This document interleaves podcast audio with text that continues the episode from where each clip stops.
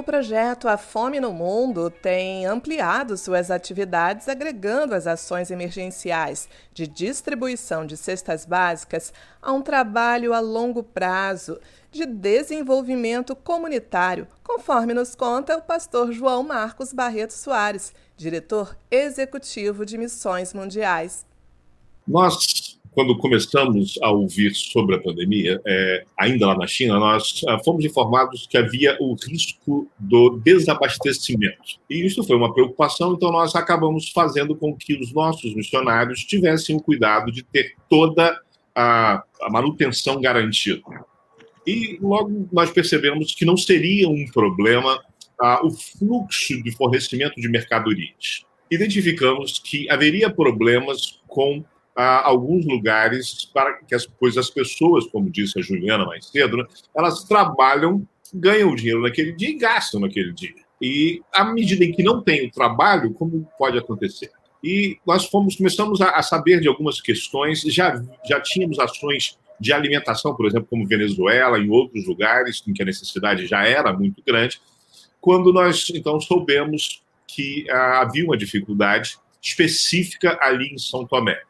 Coincidentemente, era a época do meu aniversário, era um pouco antes, talvez aí cerca de uh, ah, 20 dias, um mês antes. E nós, então, uh, eu aí desafiei o pessoal da junta, né? Dizer, eu quero desafiar os meus amigos a darem uma oferta, eu mesmo também, minha família, meus amigos, a darem uma oferta para o pessoal de São Tomé e Príncipe. E nós vamos alcançar essa oferta né, e vamos ultrapassar e vamos continuar ajudando outros lugares. Então a ideia foi essa, nós começamos com São Tomé e Príncipe, alimentando 60 pessoas. Foi uma, uma experiência muito boa, as pessoas reagiram muito bem. Nós criamos um site que ainda está no ar, continua funcionando, que é presenteparamissões.com.br, onde você pode entrar, fazer a sua doação, você pode criar o seu Uh, sua festa de aniversário virtual, as pessoas podem doar os, um presente para você, é, é, o melhor, em seu nome, né, para, como se fosse para você, para pessoas que necessitam ser alimentadas. Mas a verdade é que o que nós começamos ali atrás ah, era uma ideia de algo que pararia, acabaria em determinado momento, mas ah, vai demorar mais de 10 anos para se resolver. Agora mesmo saiu uma matéria no Globo de hoje falando que o número aumentou, o número de pessoas em fome severa aumentou em 136 milhões, ou seja, ah, mais do que dobrou Além disso, ah, as pessoas é, perderam seus empregos, como muitos ah, aqui mesmo no Brasil, e em muitos dos países não há é, produção mais de alimentos, uma coisa horrível nisso. E a Venezuela é um desses casos. E uma das questões mais graves, nós vamos falar falando sobre isso, é que na Venezuela crianças que são de familiares do PEP já morreram de, uh, de fome.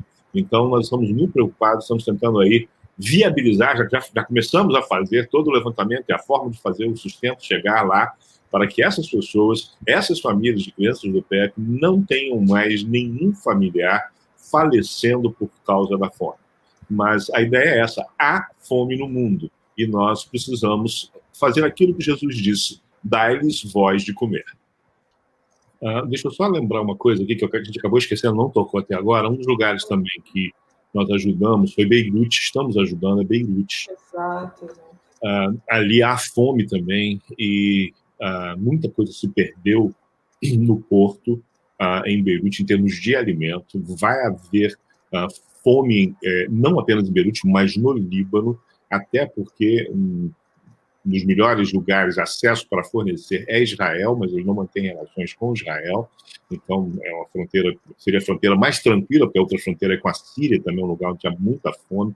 Então, a chegada de alimentos é apenas pelo mar e no porto é uma situação muito difícil. Falando sobre ações, é, a gente começa com a entrega de alimentos, mas ah, nós estamos trabalhando né, aí na ideia da criação de hortas, por exemplo, é, hortas nas igrejas onde há PEP. Porque ah, com isso, a gente pode é, garantir aquilo que é sobre nós termos uma diversidade nos alimentos. E horta é uma coisa que você pode fazer em praticamente qualquer lugar. Você precisa de cuidado, né? Precisa se dedicar um pouco. Mas eu imagino até que as crianças do PEP poderiam ah, aprender muito com a horta ali. Você imagina se cada uma das nossas crianças né, do PEP se tornar uma pessoa que cuide de uma horta, como a alimentação da família dela vai mudar. Então, esse é um dos desafios que nós temos. A gente precisava fazer uma horta em todos os PEPs onde for possível, porque normalmente o PEP é numa igreja e a igreja normalmente tem um terreninho ali do lado, né? Ah, eu lembro que eu fui lá na Venezuela num, numa numa igreja, com um terreno bom, tinha umas mangueiras, umas coisas boas, até tomamos um suco da, uh, de manga lá, muito gostoso, uh, mas eu não vi lá uma horta, por exemplo. Não sei se tem, pode ser que o terreno é tão grande, eu não vi. Mas essa é uma das coisas que eu acho que a gente poderia pensar né, em fazer. Esse é um dos passos que a gente tem que dar. Levar a pessoa a perceber aquilo que ela tem como recurso na sua uhum. mão, à sua mão. Então, ela produzir isso. Lembrando que a agricultura é uma das poucas coisas em que você investe um pouco e ganha muito, no sentido de que você não precisa do outro na maior parte das vezes, você mesmo pode consumir. Né? Então, você pode fazer pequenas uh, em, é, usos, de, uso de pequenas porções de terra para ter um produto. Você não vai ter todo dia, toda hora, mas uhum. você vai diminuir. Você sabe, uh, eu vi na Inglaterra, na Grande Londres, Uh, eu passei lá há algumas semanas com uma família. Na frente da casa, só o carro. Atrás, um jardim. Atrás do jardim, uma é, horta. Horta, assim, com tudo que você imaginar, né? Era mais do que uma horta. Ali tinha banana, tinha um monte de coisa. E é, vi no meio da cidade um terreno grande, grande, dividido em cercadinhos. Cada cercadinho devia ter dois metros por cinco, talvez. Dois metros por quatro. Sabe o que tinha nesses cercadinhos? Hortas. As pessoas que moravam em prédios plantavam a sua horta ali. Agora, pense bem, se a gente levar isso para o mundo inteiro, as pessoas estavam fazendo ali por uma questão de custo, mas também por uma questão de não quererem alimentos. Uh, querem, alimentos orgânicos, porque é um negócio muito complicado que você querer um alimento orgânico no meio de uma cidade, né, vai sempre cair algum resíduo pelo menos é mais orgânico né, do que é mais limpo. Mas essa é uma das questões, esse ensinamento, esse ensinamento. A outra coisa que nós estamos trabalhando é pelo, sempre na junta nós temos um dos pilares da junta é o desenvolvimento comunitário. Nós estamos, por exemplo, trabalhando para que haja o aproveitamento de, ah, do caju lá em Guiné-Bissau. As pessoas ah, pegam o caju, né, arrancam a castanha, exportam a castanha e o caju é jogado fora. Eu acabei de tomar um suco de caju. Que coisa deliciosa. Ele foi da garrafa, não foi nem da fruta. Né? Uh, eu queria ter um belo de um caju agora para fazer uma boa cajuada, como se chamava lá na minha terra. Né? Não era suco de caju, era cajuada que se falava. Uh, e aí, é, e aí, lá em Teresina tem a cajuína, né? que também é uma delícia a, cajuína. Então, é uma das coisas que nós queremos fazer, mostrar às pessoas que elas podem, por exemplo, fabricar o suco e exportar também o suco. Fazendas em Gâmbia, nós estamos desafiando as pessoas a se unirem e fazerem uma produção coletiva de mangas uh, para exportar. Então, nosso trabalho é desenvolvido nesse sentido, do desenvolvimento comunitário, na geração de renda. Por quê? Porque paternalismo é algo que não é de Deus. Como assim, pastor? Era só, Jesus deu de comer a multidão duas vezes em três anos. Só quando tinha emergência. Quando não tinha emergência, todo mundo tinha que se virar. Este é o conceito. O apóstolo Paulo é muito claro: quem não trabalha não come. Mas a gente tem que lembrar: existem as pessoas que estão desfavorecidas, que precisam ser tratadas, recuperadas como dependentes químicos, pessoas que têm transtornos mentais, uma série de coisas, pessoas precisam ser socorridas. Eu não posso ter uma postura de ah, são vagabundos, porque não são, não estão aí sendo trabalhados. E mesmo que sejam, quem seja, essa pessoa precisa ser ensinada. Tá? Aí tem uma série de formas. Mas a gente precisa lembrar ah, disso. O trabalho é desenvolvimento a longo prazo. Começamos com a emergência, mas pensando em futuro. Eu, eu creio, por exemplo, que na Colônia ah, existe uma quantidade enorme ah, de possibilidades de gerar renda, gerar alimento, uhum. mas com a pandemia tudo isso piorou como, ah, uhum. como né?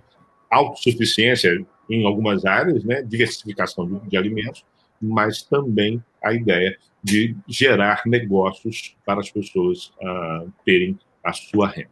Lembrar o que Jesus disse quando alguém atende a um dos pequeninos, quando nós lhe demos de comer.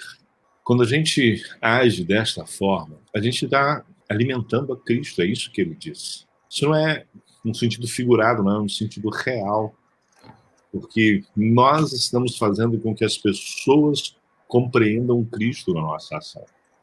Então eu quero agradecer a todo mundo que tem participado da campanha A Fome no Mundo, também da campanha Transforme o Mundo com a Alegria de Jesus, porque quando você faz isso, você está alimentando essas crianças, esses pequeninos, os pequeninos de Jesus, e você então vai ouvir de Jesus lá no céu que você ah, cuidou dele, você deu a ele aquilo que ele necessitava, porque você fez isso para as pessoas. E nós, a Junta de Missões Mundiais, somos parceiras de você, somos as suas mãos para alcançar essas pessoas distantes. Você não tem como estar lá para fazer, mas as pessoas estão, é, através dos PEPs em outros lugares, produzindo a oportunidade para nós todos abençoarmos aquelas pessoas e